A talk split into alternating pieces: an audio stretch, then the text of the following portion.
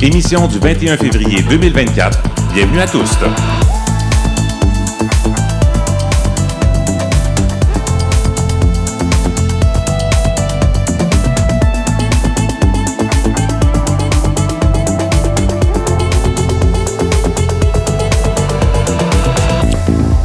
Kim Roy-Grenier au microphone. Aujourd'hui à l'émission, nous ne serons pas sages. C'est le nom d'une nouvelle coalition qui demande la dissolution du comité de sages proposé par le gouvernement caquiste. Nous recevons la militante Zaël Gour. Bonsoir. Bonsoir. Pouvez-vous vous décrire et nous partager vos pronoms? Euh, décrire physiquement, Oui. euh, je suis pas mal grande avec une euh, robe euh, qui fait un peu grand-mère, euh, des petites tresses puis une couette. C'est à peu près ça. Euh, puis j'utilise les pronoms elle et elle. Et qu'est-ce que ça veut dire pour vous faire partie des communautés LGBTQ+. Euh, c'est avant tout euh, une série d'expériences communes, euh, d'oppressions communes en fait, puis de, rapports euh, soit d'identité, soit d'orientation ou de, re- relationnels qui sont similaires, fait qui nous rassemblent face à comme une société qui nous rejette globalement en fait. Alors, nous ne serons pas sages. Moi, j'ai plein d'idées qui me viennent en tête euh, quand j'entends euh, ça. Euh, mais dans- oui, c'est ça. À quoi peut-on s'attendre justement de cette coalition-là?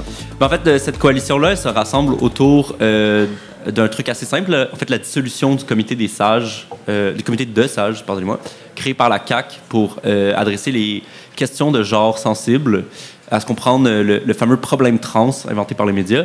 Euh, Puis nous, en fait, on, on- on exige sa dissolution dans une perspective de libération trans, euh, puis dans une perspective en fait de mettre frein au backlash euh, anti-trans, mais aussi euh, anti-LGBT en général, euh, qui fait rage en ce moment dans le monde. On va en parler dans quelques instants. Et cette semaine, c'est Charlie Morin qui nous présente son billet d'humeur. Bonsoir, Charlie. Tourlou. Tourlou, Tourlou. Peux-tu te décrire physiquement et nous partager tes pronoms? Euh, oui, donc physiquement, imaginez un sincère camionneur euh, avec un mollet et des favoris, euh, mais avec cette douce voix d'Alex Perron et l'hygiène de vie d'une drag queen en fin de vie. Ça nous donne beaucoup d'images. Mes euh, pronoms sont il, lui, fait plaisir. Et de quoi tu vas nous parler ce soir? Euh, moi, je vais parler des rumeurs qui ont couru au sujet de Justin Trudeau à l'annonce de son célibat parce que euh, malgré, bien malgré moi, euh, certains homosexuels ont spéculé qu'il était l'un des nôtres et je viens discerner le faux du vrai. OK. Donc, il faut être à l'écoute si jamais on a des doutes. Parfait, je suis là pour les éclaircir, ça me fait plaisir. Et puis, on va aussi parler de thérapie de conversion. Un premier symposium sur le sujet s'en vient à Montréal. On recevra Julien Rougerie, formateur à la Fondation Émergence, qui chapeaute l'événement. Et en culture, Mélanie Noël- euh, Mélodie Noël Rousseau, oui, qui sera avec nous pour nous parler d'un spectacle à mi-chemin entre le théâtre et la danse. On entend Charlie qui vient de prendre une gorgée de son verre d'eau. Excellente gorgée par Euh, ailleurs. oui, euh, c'était la dernière, c'est ce qu'on a entendu. Euh, moi, c'est Kim Roy-Grenier. Je suis journaliste euh, homosexuel et non-binaire. J'utilise le pronom il, sauf quand je suis maquillé ou je préfère le pronom elle. Et ce soir, sur scène, je suis tout de bleu vêtu, chemise à motif de flocon. J'ai une veste bleu marin, mais il faisait tellement chaud, je l'ai ôté. Euh, des jeans et je toffe mon vernis, troisième semaine. C'est plutôt que j'ai été paresseux. Fait que euh, je vous le présente, il est moins éclatant, mais toujours là. Je vais essayer de puiser dans mes réserves d'énergie pour vous en offrir un nouveau la semaine prochaine. Ça arrive sur scène. Mon vernis, c'est important. Euh, nous sommes en direct de la taverne Le Normandie dans le village à Montréal. C'est parti pour tous.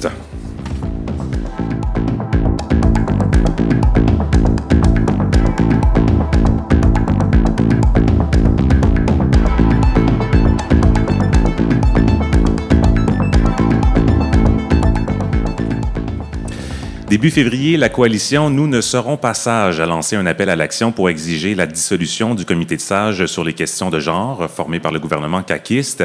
Depuis, plus de 500 personnes et plus de 80 organisations ont signé l'appel. Des organismes LGBTQ+, des groupes de femmes, des associations étudiantes, des syndicats, ça vient de tout horizon. Nous en parlons avec la militante Zaël Gour. Rebonsoir. Bonsoir. Alors donc, votre appel, euh, c'est pour la dissolution du comité. Les critiques, on, on les a entendues, on en a entendu plusieurs même, mais question de commencer la discussion, là, tous, tous et toutes euh, à la même page. Vous, votre argumentaire pour demander sa, di- sa dissolution, c'est quoi? Ben, en fait, assez simplement, euh, l'existence même d'un comité sur cet enjeu-là, c'est déjà un recul. En fait, c'est une réponse de la CAQ à des mobilisations transphobes qui ont eu cours euh, du printemps à l'automne dernier. C'est la CAQ qui cède du terrain, en fait, aux mobilisations de la droite, mais surtout de l'extrême droite. Puis c'est un comité qui est composé de absolument aucune personne qui a le moindre lien avec la communauté trans. Non seulement pas de personnes trans, mais non plus pas euh, d'experts euh, avec la moindre, euh, genre le moindre background sur le sujet, personne qui, pas d'endocrinologue, pas de, spécialiste. Euh, fait c'est vraiment cette composition-là, nous révèle en fait le rôle que ce comité-là a pour la CAC. C'est-à-dire que c'est pas c'est pas un comité qui est là pour protéger et servir la communauté trans, mais pour euh, faire du pouce puis euh, gagner du terrain euh, contre la communauté dans l'espace public, puis produire du discours qui va comme alimenter ce espèce de faux débat de société créé par les médias. D'ailleurs, deux des membres ont des liens reconnus avec PDF Québec, une organisation qui se prétend féministe, mais qui a des positions excessivement transphobes puis qui a milité depuis longtemps contre les communautés trans, notamment en harcelant des militantes trans sur Internet puis en semant des fausses, euh, des accusations mensongères à leur égard. Qu'il y a beaucoup de raisons là, à Oui, évoquer. Euh, le comité de sages a été annoncé début décembre. Les premières discussions sur la formation de la coalition ont commencé début janvier. Euh, Qu'est-ce qui vous a amené à choisir la formule d'une coalition large qui est axée sur la mobilisation, qui est axée, pas taxée, mais qui est axée euh, sur la mobilisation populaire? Ben, face à ce comité-là, la position transphobe de la CAQ, avec l'historique de PL2 quand même derrière, euh, puis en fait le backlash global qu'on qu'on voit partout, il y a vraiment une nécessité qu'il y ait une réponse populaire en fait. Euh, on réalise que toutes les organisations qui, soient, qui sont queer, LGBT, euh, ou qui sont comme alliés, qui appartiennent à des factions de la gauche, ainsi que la communauté plus large doit se mobiliser en fait, parce qu'on on fait face à une vague qui arrive des États-Unis puis du Royaume-Uni puis qui, qui se veut déferlante. Donc nous, on, on avait la constatation qu'il faut une grande mobilisation à cet égard-là. Euh, les, premiers groupes qui ont signé, c'était des groupes euh, militants, comités de femmes, comme tu disais, euh, des syndicats aussi. Mais on vise vraiment à ce que n'importe qui puisse se saisir de cet euh, appel à l'action-là, s'organiser de manière autonome de leur côté. On veut vraiment que ce soit un, espace de mobilisation puis de participation pour toute la communauté, trans, mais LGBT en général, mais aussi les alliés, des militants de plein de factions. Je pense qu'il y a vraiment une nécessité que ce soit une réponse genre populaire, large. Et justement, il y a plus de groupes de femmes qui ont signé l'appel que de groupes LGBTQ+. C'est ce que vous me disiez euh, en pré-entrevue. Ça témoigne pour vous de l'importance de cette intersectionnalité des luttes trans et féministes? Oui, vraiment. Je pense que la communauté femmes, ils comprennent en fait que ce recul-là sur les questions trans, c'est un gain de terrain pour le- les forces patriarcales, en fait. Euh, le, fait de pouvoir comme aller régir le corps des personnes trans sur les accès aux hormones, sur les transitions, c'est la même logique, en fait, qui fait que euh, les gens essaient de régir les droits à l'avortement, les soins de reproduction.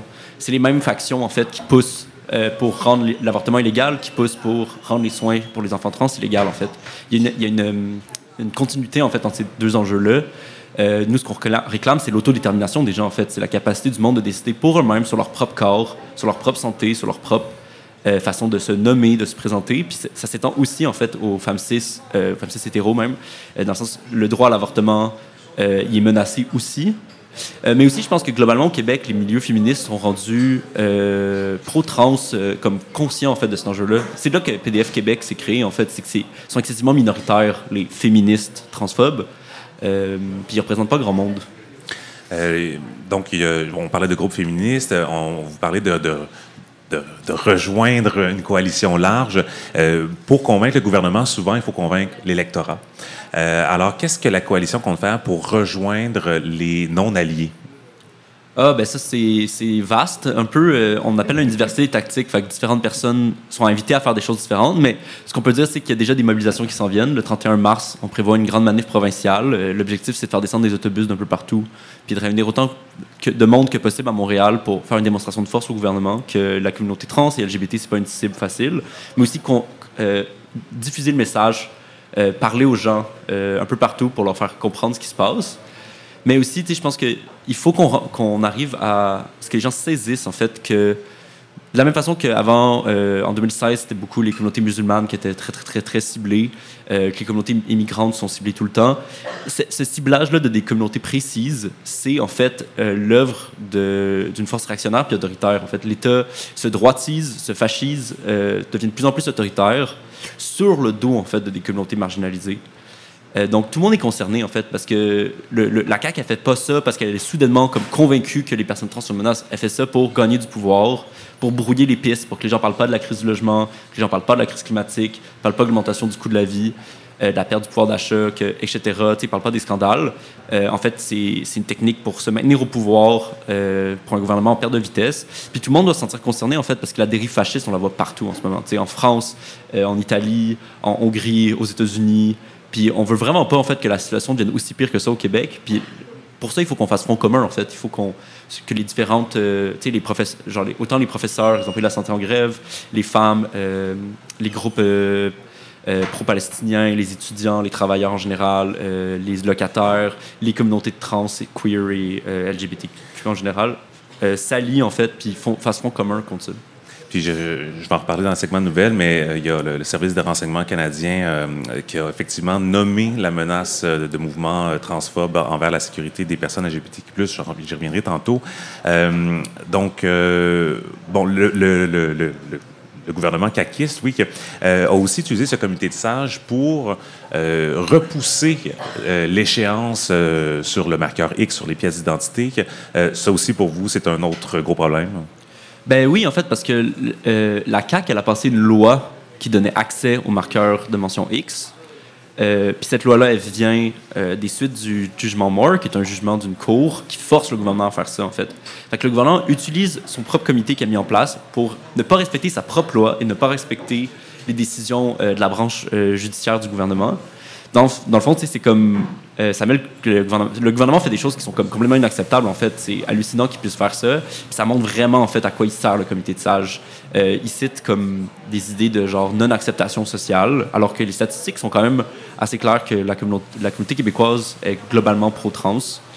Euh, c'est- comme un peu terrifiant de voir que le gouvernement est prêt à ne pas respecter ses propres lois en ce moment pour pas choquer les mouvements transphobes ou. ou en tout cas, Euh, quand le gouvernement a annoncé euh, le comité en décembre, il a reçu l'appui du Conseil québécois LGBT qui agit un peu comme chien de garde des démarches. Euh, donc, clairement, il y, a quand même un désaccord sur l'approche à, acheter, euh, à, adopter dans la communauté. Qu'est-ce que la coalition pense de la stratégie du Conseil québécois LGBT? Ben, je pense qu'on n'a pas une position commune là-dessus. À ma connaissance, le Conseil LGBT n'a pas appelé à ne pas mobiliser, ne, ne nous op- ne s'oppose pas. Ils sont clairement au courant de ce qu'on est en train de faire. On essaie d'avoir des discussions sur le sujet, dans le sens que on, ne dépend pas du Conseil LGBT, le Conseil LGBT ne dépend pas de nous. Donc, euh, nous, on, va continuer à aller de l'avant en fait, avec nos mobilisations. Euh, leur ligne, c'était qu'il faut donner la chance aux coureurs un peu. Euh, nous, on pense que dès que la composition du comité a été annoncée, euh, c'était assez clair. là. Déjà, à la base, on- n'avait pas confiance. Avec l'annonce de la composition, c'est assez clair, c'est quoi les intentions. Donc, nous, c'est ça. là. Le Conseil LGBT peut continuer à essayer de travailler de l'intérieur, mais nous, on va faire pression pour la dissolution du comité. Vous avez eu euh, votre euh, première assemblée publique de mobilisation dimanche, il y a quelques jours. Comment ça s'est passé? Ça s'est super bien passé. Euh, on n'a pas compté, là, mais on devait avoir entre 50 et 100 personnes. Il y avait pas mal de va-et-vient, fait que c'est dur de dire. Euh, la salle était majoritairement trans, ce qui est comme un bon signe. Puis les gens étaient là de manière très, très, très sérieuse, en fait. Il y avait des militants de, qui appartiennent déjà à des groupes, que ce soit des, des organismes LGBT, syndicats, comités de femmes, euh, genre des plus grosses organisations, genre FFQ, Fédération euh, euh, québécoise pour le planning des naissances, des trucs de même. Mais il y avait aussi beaucoup, beaucoup de militants, militantes pas organisés dans des groupes qui étaient là. Puis il y avait vraiment un- une volonté commune, clairement, d'aller de l'avant puis de, de prendre ces luttes-là au sérieux. Puis on, on s'est comme on a pendant cette assemblée-là, on a pris des décisions sur comment on allait structurer un peu la lutte. Puis beaucoup beaucoup de gens en fait sont rentrés à ce moment-là, puis ont on, ont manifesté leur intérêt de s'impliquer pleinement en fait. Fait que c'est vraiment un bon signe pour la suite des choses. Justement, la suite des choses, euh, ça ressemble à quoi? Il y a- on a parlé de la manifestation le 31 mars, mais il y a aussi euh, des, comités qui ont été créés, euh, on- une mobilisation en région qui est souhaitée aussi. Oui, ben, euh, on, la prochaine étape, c'est clairement euh, essayer d'étendre euh, la lutte dans plus de régions. Il y a plein de gens qui ont, euh, de plein de régions qui ont signé l'appel en fait. Puis il y a déjà un comité qui est en train de se former à Québec, un autre sur la rive nord. Puis là, la question c'est est-ce qu'on peut, comment est-ce qu'on fait pour aider du monde, mettons, qui sont plus dans des régions, ben, plus dans des régions distantes, isolées, dans les plus petites municipalités, comment on les aide, qu'est-ce qu'on peut leur offrir en fait pour qu'ils soient capables de s'organiser puis de lutter dans leur euh, leur coin. Puis on invite vraiment n'importe qui euh, dans n'importe quelle région à nous contacter euh, s'ils veulent de l'aide, s'ils veulent du matériel. Puis sinon, c'est ça, le 31 mars, c'est la journée de la visibilité trans, aussi connue dans les dernières années comme le Trans Day of Vengeance, jour de la revanche trans. Nous, on appelle à une grande manifestation à Montréal, en fait, pour cette journée-là. C'est une journée importante pour la communauté trans.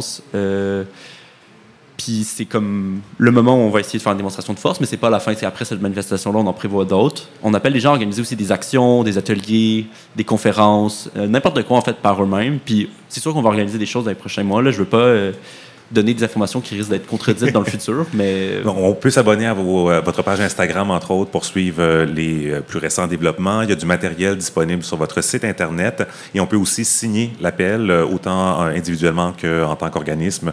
Tout ça est sur le site Internet. L'adresse, euh, passage.info, euh, P-A-S-S-A-G-E-S.info. Zaël Gour, militante de la coalition Nous ne serons passage. Merci d'avoir été avec nous. Merci.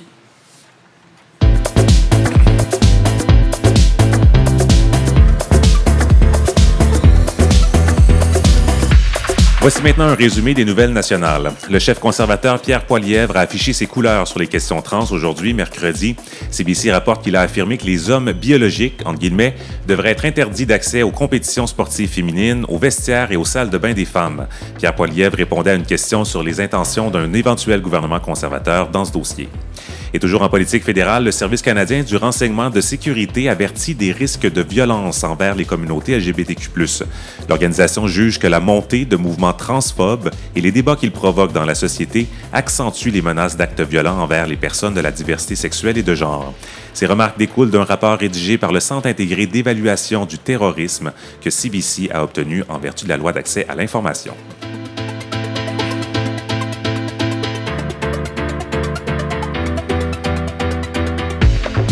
Sur les cartes d'identité, la Régie de l'assurance maladie du Québec, la RAMQ, a accepté d'aller en médiation avec Alex Frédéric Mignot, qui avait repris sa grève de la faim pour obtenir des changements. Il y a une rencontre préparatoire la semaine prochaine avec la Commission des droits de la personne et des droits de la jeunesse. Le directeur de l'État civil reconnaît depuis 2022 l'identité de genre des personnes trans et non-binaires.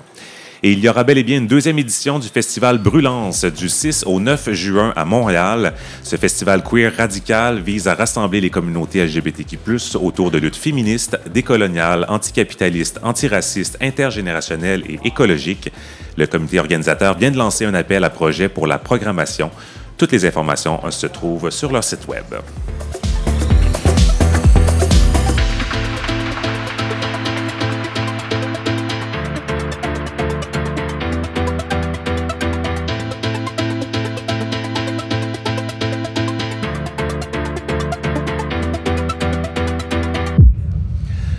Pour la chronique humour, cette semaine, nous recevrons nul autre que Charlie Morin, qui faisait mettre des petites euh, corrections mineures de dernière minute. Ben, tellement perfectionniste. Ben non, Charlie. mais c'est ça. c'est ça.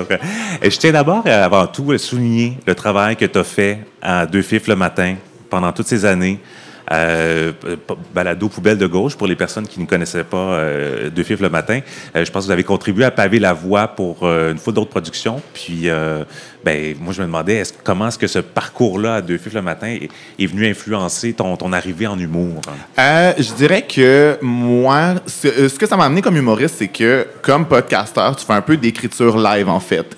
Euh, C'est-à-dire que tu développes des thèmes puis tu apprends à puncher dessus, mais de manière où tu as moins de pression en fait. Parce que quand tu fais du stand-up, les gens attendent du rire.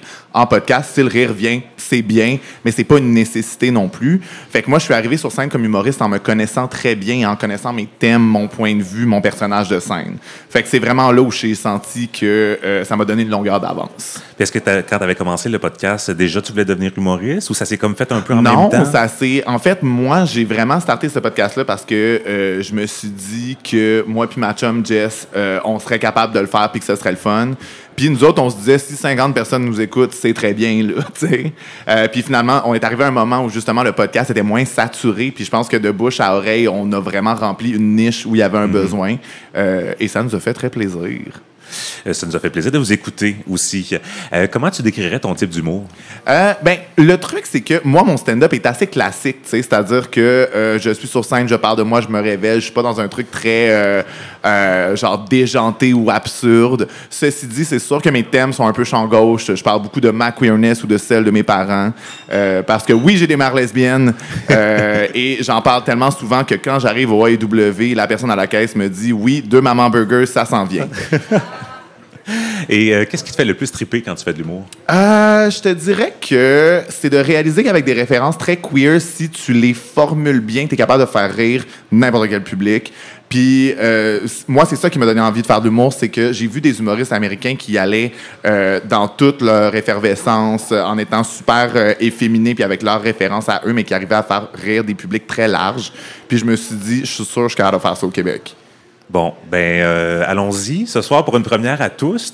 D'ailleurs, merci beaucoup de ta participation. Tu as, joué un rôle crucial dans le recrutement de toute l'équipe euh, humoristique, je à Oui. le mentionner. Oui, je suis euh, le plus haut placé dans ce modèle pyramidal où j'ai amené trois amis à Kim. Ça va me coûter cher à la fin du mois. C'est ça. Donc aujourd'hui, tu nous parles de Justin Trudeau. Ben, écoute, Kim, c'est juste que le célibat de Justin Trudeau en a inquiété plus d'un cet hiver.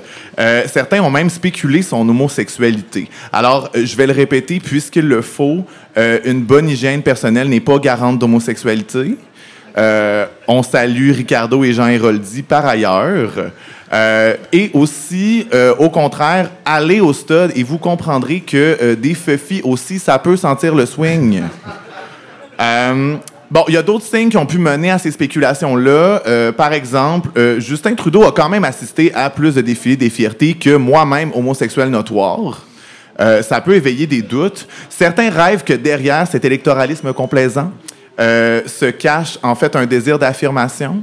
Euh, Il y a déjà des fanfictions gays à la Red, White and Royal Blue entre Justin Trudeau et Pete Buttigieg qui existent sur les internets, malheureusement. La preuve la plus compromettante, selon moi, euh, des spéculations euh, d'homosexualité de Justin Trudeau, c'est qu'il a personnellement invité Taylor Swift à venir faire un concert au Canada. C'est quand même gay. Un Swifty ass- assumé. Un Swifty assumé, tu sais. Euh, ceci dit, rassurez-vous, nous ne sommes pas arrivés à notre premier chef d'État qu'on pourrait soupçonner de se cacher derrière un profil vide sur Grindr à Ottawa. Moi, je pense que Justin étant Justin, euh, s'il avait un penchant pour les messieurs, euh, son coming out aurait eu lieu en encore plus grande pompe que le couronnement du roi Charles III. Même si Justin Trudeau euh, demeure, heureusement pour nous tous, dans le camp de l'hétérosexualité, j'ai fort à parier qu'il rêve la nuit que quelqu'un le traite de fif en public. Ça, là, ça, là, c'est du capital social. là. Vous trouvez pas qu'on est dû pour une conférence larmoyante? Moi, je trouve que ça fait longtemps que Justin Trudeau a pas braillé à TV. Je suis à veille d'aller le traiter de tapette moi-même, rien que pour lui donner une occasion de faire une conférence de presse. Il n'attend que ça. Donc, euh, Justin Trudeau veut tellement être gay-friendly. Moi, je pense que lui a été très content de l'élection de Javier Milei en, en Argentine, euh, parce que le président sortant, celui d'avant, euh, Alberto Fernandez, de son nom, lui, non seulement un fils gay, mais en plus, son fils est drag queen. Ça, ça c'est du capital politique que Justin Trudeau pourra jamais s'acheter. Puis, ben, Javier Milei n'est absolument pas gay-friendly. Euh, donc, il est revenu au top euh, des chefs d'État straight les plus gay-friendly maintenant que Alberto a été sorti du Congrès argentin. Euh, Bon, moi, dans la vie, comme je l'ai dit plus tôt, j'ai des mères lesbiennes. Souvent, on me demande si c'est elles qui m'ont rendu gay, mais on sait très bien que si on pouvait rendre nos enfants gays, Justin Trudeau s'en serait commandé six. Il y aurait un twink, un bear, un muscle gay, une lesbienne butch, une lesbienne femme et Roxane Bruno. Tout le monde. Euh, Écoutez, Mado Lamotte, là, on la voit plus. Hein. On se demande elle est où? On se dit que sa santé est chambranlante, que c'est pour ça qu'elle performe plus ben ben. Moi, je sais où elle est. Elle est enfermée dans le sous-sol des Trudeau. Elle enseigne aux plus vieux à faire de la drague. Ils ne la laisseront pas sortir tant que le premier des Trudeau ne sera pas sélectionné sur une saison de Canada's Drag Race. Hashtag Free. Non, mais imaginez quand même, ce serait fierce si euh, le premier fils de Justin Trudeau était une drag queen et qu'on l'accueillait à Canada's Drag Race comme ceci. Welcome to the stage, Pipeline Spill. On lance des idées de noms. Euh, moi, je comprends pas comment les drag queens haïssent pas plus Justin Trudeau. Euh, au défilé de la fierté, euh, ces queens-là éplument des espèces d'oiseaux au grand complet pour un seul look cette journée-là. Pourtant, euh, c'est pareil, Justin Trudeau qui est la personne la plus photographiée quand il se présente à la fierté. Euh, moi, je vais le dire à qui veut l'entendre que la première Pride était une émeute, que c'était un moment de communauté, que la fierté, c'est politique. Ceci dit, moi, la journée du défilé de la fierté, je veux juste me mettre cute puis qu'on me regarde. Le problème, c'est que si tu te ramasses à côté de la délégation de Justin Trudeau à la Pride, c'est plus ta journée, c'est la sienne. Je le répète, l'homme le plus photographié aux fiertés, c'est Justin Trudeau qui est hétérosexuel. Me semble que pour gagner ce titre-là, il faut s'être mis le nez dans une coupe de raie poilu, là. Moi, je pense que l'affaire qui me fâche le plus avec Trudeau, c'est qu'il euh, a beau nous infiltrer puis nous utiliser pour euh, son image, euh, il est pareil considéré comme un sexe symbole. Ce que je vais lui concéder, c'est que c'est sûr qu'après Stephen Harper, ça surprend. Ceci dit, euh, je trouve que nous autres, les tapettes, on a tellement honte de nous-mêmes qu'il y en a qui se ramassent à la fierté pour fantasmer sur le seul hétérosexuel de la place, Justin Trudeau. Alors moi, quand on me demande, euh, quand on me demande, ça s'arrête tout. LGBTQIA+, moi je l'ai la réponse, ça s'arrête aux homosexuels qui veulent bang Justin Trudeau. Je suis d'accord pour un village inclusif, mais ceux-là, je les exclurai. C'est ma politique. Et c'est là-dessus que je conclus, Kim. Merci beaucoup, Charlie. on a un gros fan dans le bar qui a beaucoup ri. Alors, euh, on se retrouve dans quelques semaines, je pense, Oui. Charlie. Je suis sa rotation. Exactement. Merci beaucoup pour cette première présence et puis euh, à bientôt. À bientôt. Bon show tantôt. Merci, là.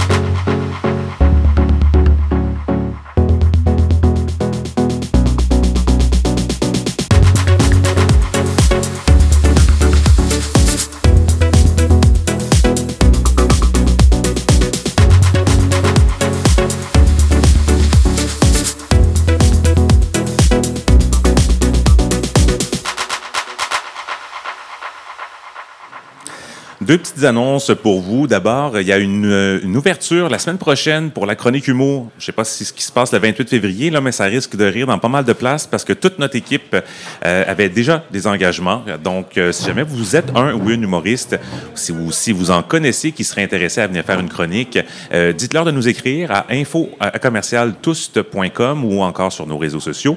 C'est un contrat rémunéré, donc ça peut être intéressant. Et puis aussi, on a une bonne nouvelle à vous partager. Comme vous savez, de, toutes les émissions de Toust sont interprétées en langue des signes québécoise depuis les tout débuts euh, grâce à notre partenaire, le Réseau de la santé sexuelle des sourds du Québec. Eh bien, la Fondation des sourds du Québec se joint aussi à l'aventure pour accueillir une deuxième interprète parce que, bon, honnêtement, si vous êtes venu sur place, ou si vous avez regardé les émissions sur YouTube, vous avez constaté à quel point le travail de notre collègue Marie Penel est impressionnant, mais exigeant. Donc, on est très content de pouvoir euh, améliorer l'interprétation en doublant l'équipe. J'aurais pu dire ajouter une personne, mais je trouvais ça plus le fun de dire on double l'équipe. Alors, euh, bienvenue à Catherine Langevin-Pepin euh, dans euh, l'équipe de traduction.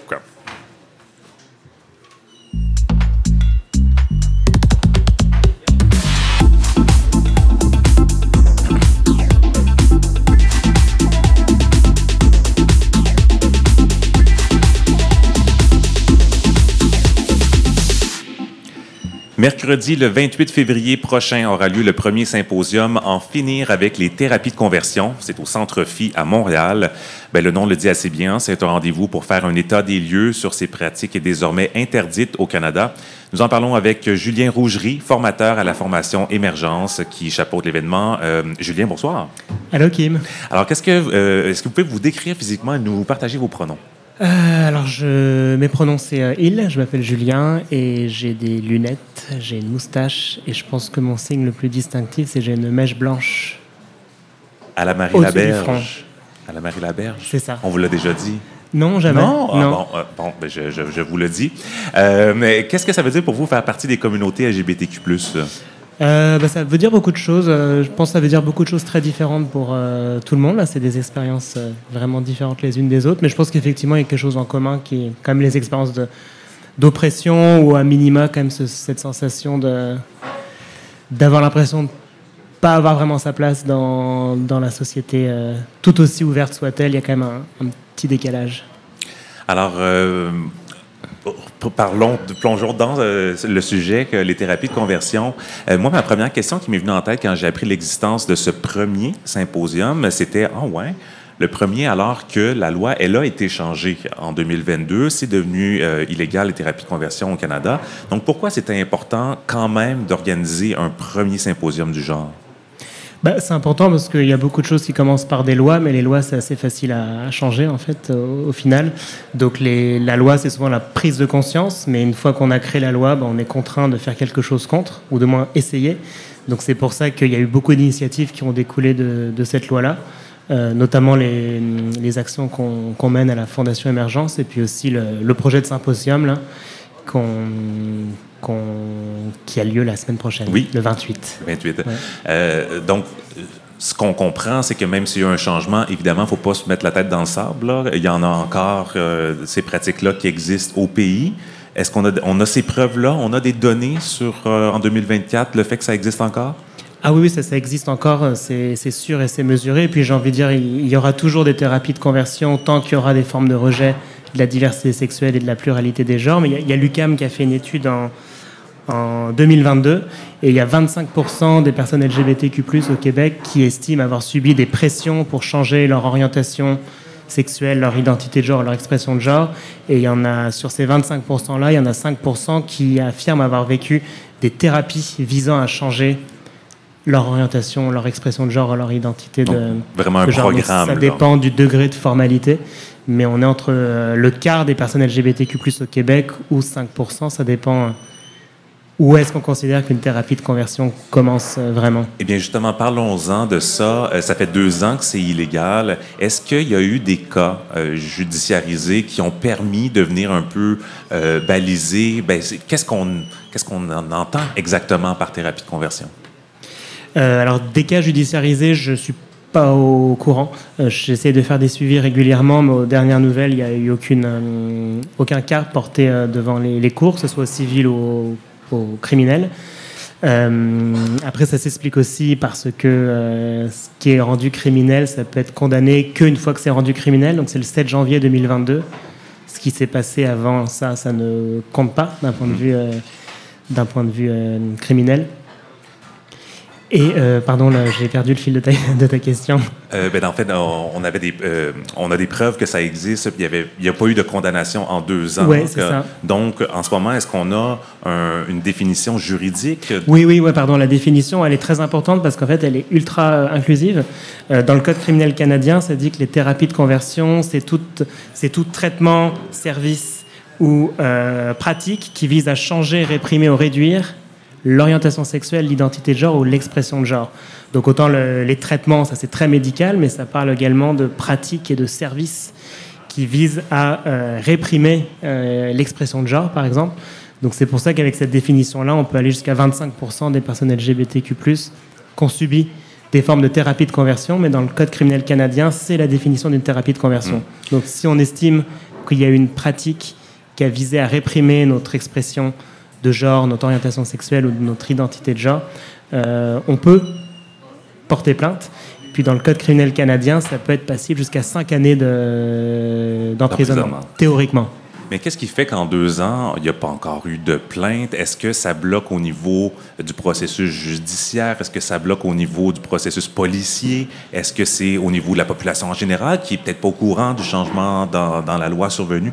Euh, euh, parce que deux ans, il y, a, eu. Si on sait que ça continue à avoir lieu, il y en aurait pu, euh, il y aurait pu en avoir des plaintes, des accusations? Ben, C'est difficile à comprendre, en fait. On n'a pas vraiment les, réponses à ça. Euh, effectivement, euh, je pense que la majorité de la population, n'est pas au courant que c'est criminel.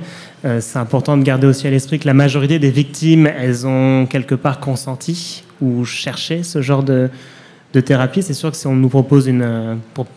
quand on est, je sais pas, à l'adolescence, en période de doute, etc., si on dit, tiens, là, prends une pilule ou un traitement et ça va régler ton problème, c'est ultra séduisant comme comme euh, pratique, alors que la loi précise que même si on était consentant, ça reste criminel. Euh, mhm. Le, consentement, là, il n'est pas euh, comme pour la torture. Le consentement ne peut pas être plaidé par les, personnes qui, mhm. qui, donnent ces thérapies de conversion. Je pense qu'effectivement, la, police n'est pas du tout au courant. Si on va porter plainte à, à la police, c'est possible que l'agent ou l'agente face à vous ne va pas savoir que c'est dans le code criminel. Et en théorie, dans le code criminel, dès qu'il y a un signalement, il doit y avoir une enquête et des, euh, des poursuites. S'il y a un meurtre au coin de la rue euh, en bas, on va pas attendre que la famille porte plainte pour Mhm. euh, enquêter. Ça devrait être pareil avec les, les thérapies de conversion. Donc, il y a de la formation à faire aussi euh, dans le milieu euh, policier. euh, Dans le milieu policier, dans le milieu éducatif, dans le milieu judiciaire et dans la société en, en général. Et ces thérapies de conversion, on les retrouve surtout dans quel milieu? Moi, je pense en premier peut-être à milieu religieux, mais est-ce que c'est c'est que ça ou est-ce qu'il y a d'autres profils? Euh, ben, dans la même étude de l'UCAM de, de 2022, ça- pour les personnes que les 25% là qu'on déclarait avoir euh, subi au moins une forme de pression, euh, la majorité en fait c'était la famille et les parents. OK? Euh, ensuite il y avait les amis et les connaissances. Euh, la religion était qu'en troisième euh, Ah oui, position, entre 12 et 19%. Et euh, ce qui m'a choqué, moi, c'est que c'est pour 8%, donc des 25%, c'est des personnes qui affirmaient avoir subi des thérapies de conversion dans le système de la santé au Québec. Donc souvent, on pense que ça n'existe plus du tout dans les systèmes de la santé, mais il y a 8% des victimes où c'est des personnes euh, au public. Ça s'exprime comment euh, ça? Des médecins, des euh, Ça- psychologues, un peu de tout? Alors c'est sûr que le- les gens ils pensent tout de suite lobotomie, et, thérapie par aversion. Là ça, ça fait longtemps qu'on pratique plus que ça au Québec. Mais avec la définition de la loi, par exemple un psychologue qui vous découragerait de faire une transition parce qu'il Mhm. estime que c'est allié à un traumatisme ou que ça va aller empirer une condition d'anxiété, etc. Bah, à partir du moment où on vous éloigne dans la définition de la loi, on va être sur une pratique ou un service qui vise à réprimer ou réduire votre identité de genre, votre expression de genre ou votre orientation sexuelle. Et ça, ça tombe dans la définition criminelle d'une thérapie de, de conversion. Donc, il pourrait y avoir une plainte portée contre un professionnel ou une professionnelle de, de la santé. Absolument. Et ça aussi, c'est quelque chose que peut-être que les, les gens de la communauté ne savent pas. Que, que, que- que ça devrait être interdit aussi en santé. hein.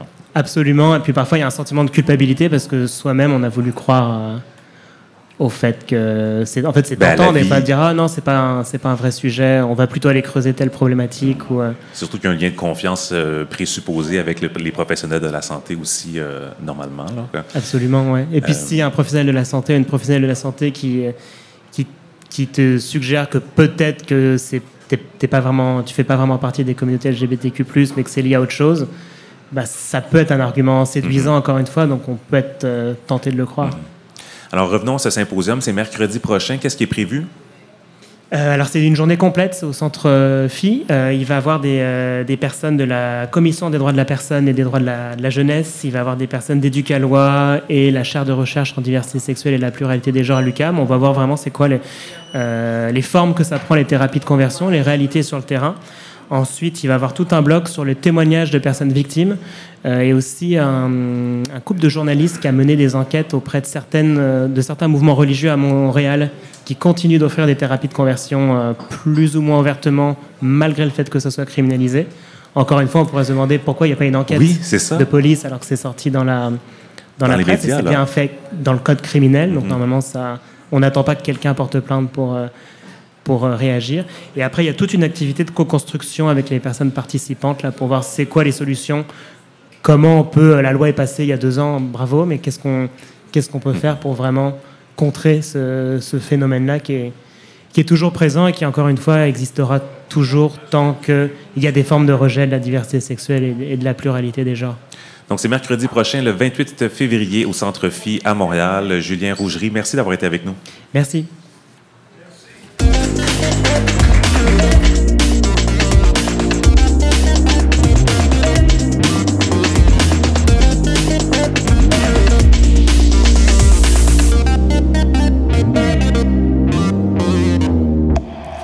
Mélodie Noël Rousseau, on se retrouve pour la première fois en 2024. Oui, Mais en fait, nous, on a triché parce qu'on s'est déjà vu avant. oui. On est allé à l'opéra ensemble. On est allé voir La Reine Garçon. Ah Oui. Oui, au début du mois de, de février. Exactement. Quand- Oui. Oui, du tandem euh, Julien Bilodeau et Michel-Marc Bouchard. Puis toi, tu as, quand même une relation particulière avec euh, la production. Mais oui, Veux-tu nous en parler un peu? bien sûr, avec ma conjointe, on a fondé le Café Reine Garçon, qui qui est sur du luth. Euh, puis d'ailleurs, on a fait une sortie à l'opéra avec toute l'équipe actuelle du café, avec les nouvelles propriétaires. Donc c'était encore un, un passage de flambeau, si on veut. Et c'était sur quoi la pièce euh, pour les personnes qui connaissent pas euh, La Reine Garçon? Oui, en fait, euh, c'est sur Christine de Suède qui a été roi de Suède, euh, qui a cédé sa, sa couronne pour se convertir au catholicisme. C'est une des seules femmes qui est enterrée au Vatican. Christine, c'est vraiment un- une, une grande icône queer. Euh, puis justement, comme tu dis, j'ai une relation particulière avec ça parce que c'est c'est un modèle que j'ai découvert grâce à Michel-Marc Bouchard. C'est une belle histoire d'amour lesbienne. On dit euh, des fois dans la presse une histoire homosexuelle. Je pense qu'on peut dire le mot lesbien plus souvent. On peut pas, ne- faut pas en avoir peur. là, Non, non, ça. ça non, décrit c'est- très bien euh, la réalité Oui. dont on parlait dans, dans la production. C'est doux en bouche. Euh, c'est une relation qu'elle a eue avec sa coquette comtesse Ebaspar. C'était sa dame de compagnie. Donc, c'est sûr que c'est une histoire bien déchirante, euh, mais c'était vraiment une grande production mise en scène avec, euh, par euh, Angela Conrad. Et puis justement, c'est quoi l'importance d'une production comme celle-là pour l'Opéra de Montréal? Parce que c'était vraiment, c'était mis en scène vraiment par euh, l'équipe de l'Opéra? Euh, oui, mais en fait, c'est une mise en scène d'Angela Conrad. Puis euh, Michel Marc Bouchard a porté cette pièce-là à, à l'opéra. Donc, c'est c'est le fun parce que ça, ça offre un, un répertoire moderne, si on veut. Euh, Certaines personnes auront vu la pièce de théâtre en 2012. Euh, C'était Au TNM, oui, hein? au TNM. C'était vraiment merveilleux. Et euh, si certaines personnes ont vu la pièce, ils auront peut-être en tête la, la scène marquante de la musique avec les verres de cristal. Oui, c'est magnifique. Et j'ai trouvé, bon, c'est pas parce que c'était un- un- une pièce sur une relation lesbienne, mais j'ai quand même trouvé que les femmes ont volé à la vedette. Dans Ah oui, Ouais. oui. Ouais, ça, c'est mon avis. Mais bon, ça, ça vaut pas grand-chose, c'est juste la mienne, mais j'ai quand même été euh, fortement impressionné euh, par la performance euh, des comédiennes, ouais, des chanteuses. donc, c'était ça au début février. Oui. C'est plus à l'affiche, hein?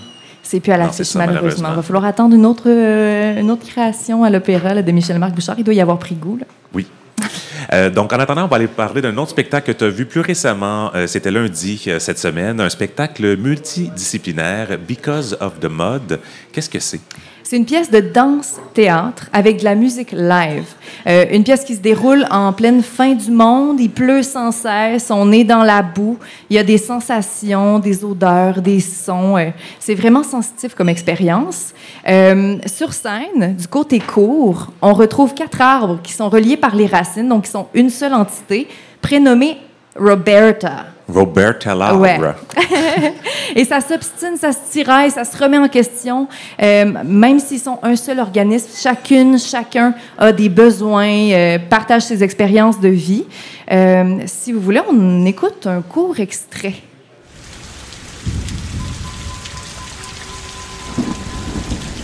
It's like there's this expectation that just because we're the same tree, we're supposed to get along.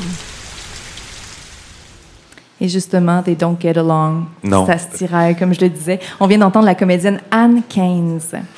Et euh, on continue la visite guidée de la pièce. Donc, j'ai parlé de ce qui se passait à court. Maintenant, on va à Jardin. On retrouve deux roches, interprétées par Mo Clark et Alexis O'Hara. Et euh, sont euh, derrière une grande console de son. Ils font de la musique live, gèrent les micros, donc on s'amuse avec les textures sonores. Donc, c'est vraiment euh, cet aspect multidisciplinaire est très bien représenté. C'est un texte de la dramaturge queer new-yorkaise Corinne Donnelly euh, et la chorégraphie est signée par un artiste qui est basé à Montréal. Oui, Nate Yaff, un artiste expérimental en danse, théâtre et vidéo. Euh, pour emprunter ses mots sur sa pratique, il dit qu'elle est une recherche de stratégie queer afin de développer des structures chorégraphiques relationnelles. Donc, vous avez peut-être vu passer ces résidences qui se sont promenées entre Montréal, Calgary et Londres, intitulées This is Actively Built, qui pose la question c'est quoi la danse queer? Donc, euh, voilà euh, une des bases de ces explorations. Euh, c'est- c'est- ce, segment a été imprimé recto verso, ce qui n'est pas le cas habituellement. Donc, c'est quelle page? C'est celle-là? Euh, C'est-tu celle-là? Oui. Aimerais-tu avoir mes impressions sur Vas-y. Je le sens, j'ai lu dans tes pensées. merci, merci de lire dans mes pensées, Mélodie. Quelle connexion. C'est- Comme je le disais, c'est vraiment une expérience sensorielle merveilleuse. Mais euh, dans la description, on me parlait de déchirement ident- identitaire, de lutte queer, de crise climatique. Malheureusement, j'ai peut-être pas senti pleinement ces enjeux-là. C'est une proposition très linéaire, un rythme très lent. Hein, à une époque où tout va vite, vite, vite, vite, vite, qu'on a TikTok, plein de vidéos, là, d'a- d'aller à ce rythme-là qui était proposé par Nate, ça demandait vraiment un, temps d'arrêt. Euh, c'est- bien, mais aussi c'est dommage parce que dans le texte, j'ai senti qu'il y avait beaucoup de potentiel humoristique et dramatique, mais je suis un peu restée sur ma faim. Voilà. Euh, par contre, je tiens à saluer la magnifique distribution intergénérationnelle d'actrices, de danseuses et de musiciens-musiciennes. Euh, faut dire que Mo Clark et Alexis O'Hara, c'est euh, un véritable duo coup de cœur pour moi. Ils jouaient deux roches échouées dans le coin. À chaque fois qu'ils ouvraient la bouche, ça faisait rire la salle. C'est vraiment euh, des, euh, de, de grandes artistes. Et d'ailleurs, Alexis O'Hara a un personnage de drag king qu'elle fait depuis déjà plusieurs années et il s'appelle Guizo la nuit. À surveiller, Oui. à garder dans, notre, euh, dans nos abonnements Instagram. Euh, donc, Because of the Mod, c'est à la Chapelle jusqu'à demain, 22 février. C'est en anglais avec surtitre en français. Euh, autrement, Mélodie, tu as quelques suggestions de sorties théâtrales prochainement? Oui, en fait, j'en ai une. Très Oui. audacieuse. C'est une suggestion 16 ans et plus. Ça se passe du côté de Tangente, à l'espace orange de l'édifice Wilder. Ça s'appelle Fala. C'est euh, de Julia B. Laperrière, une artiste de Berlin qui est en visite à Montréal. Et euh, la chorégraphe interprète Julia euh, utilise un god ceinture comme outil de transformation. Alors, elle explore comment on se sent, comment ça affecte notre façon de se mouvoir, le pouvoir qu'on hérite quand on porte ce genre d'objet. C'est une collaboration aussi avec la guitariste Pia Ashton-Camp, qui est sur scène avec elle, qui joue de la musique live. Donc, Fala propose une invitation très ludique autour de la sexualité féminine qui est en mutation ou du moins offre une vision alternative de cette sexualité féminine libérée et sans honte. Et ça, c'est de euh, demain, donc je, le 22 février, jusqu'au 25 février. J'ai très hâte de voir le spectacle. J'y vais. Ah oui, oui, euh, oui euh, j'aurai peut-être l'occasion d'en reparler. Oui. Euh, et donc, autrement, euh, nous, on se revoit le mois, au mois d'avril. Oui. Mélodie. Je prends une pause. Oui, mais c'est pour une bonne raison. Oui. C'est parce que là, tu vas te retrouver à ton tour sur scène. Ah oui, on est tellement énervés. On est en pleine répétition. Là, on fait des enchaînements. On en fait les enchaînements. Donc, c'est pour la pièce Explosion. Ça s'en vient au mois de mars. C'est où? C'est à la salle Fred Barry au théâtre, de, au théâtre Denise Pelletier. Donc, une production du, euh, de la compagnie Pleurer dans douche. Oui. Alors, euh, quelque chose me dit qu'on aura l'occasion d'en reparler à l'émission. Je ne sais pas pourquoi, mais euh, je pense que ça va arriver. J'ai très hâte de voir ce spectacle. Je te dis merde. J'ai Merci. le droit de te dire merde? Mais j'ai pas le droit de dire merci, fait que je vais dire je le prends. Ah, Merci, Mélodie. Bonne soirée.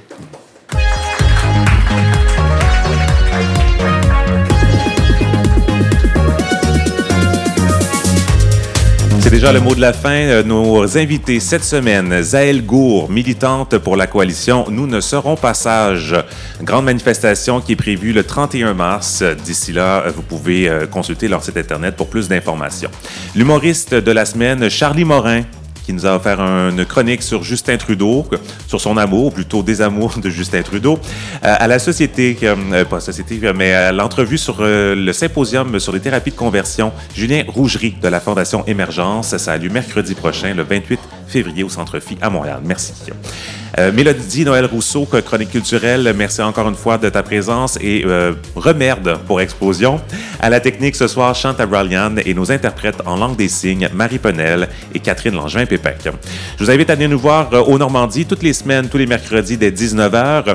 Euh, et vous pouvez aussi nous suivre sur nos réseaux sociaux, Facebook, Instagram, TikTok. Et abonnez-vous à notre infolette. Le formulaire est sur notre site Internet, sur toutes les pages, dans le bas de la page. Vous pouvez pas le manquer. J'envoie ça chaque jeudi matin lors de la mise en ligne de l'émission. Ici Kim Roy-Grenier, au nom de toute l'équipe, merci euh, d'avoir été avec nous et je vous dis à la semaine prochaine.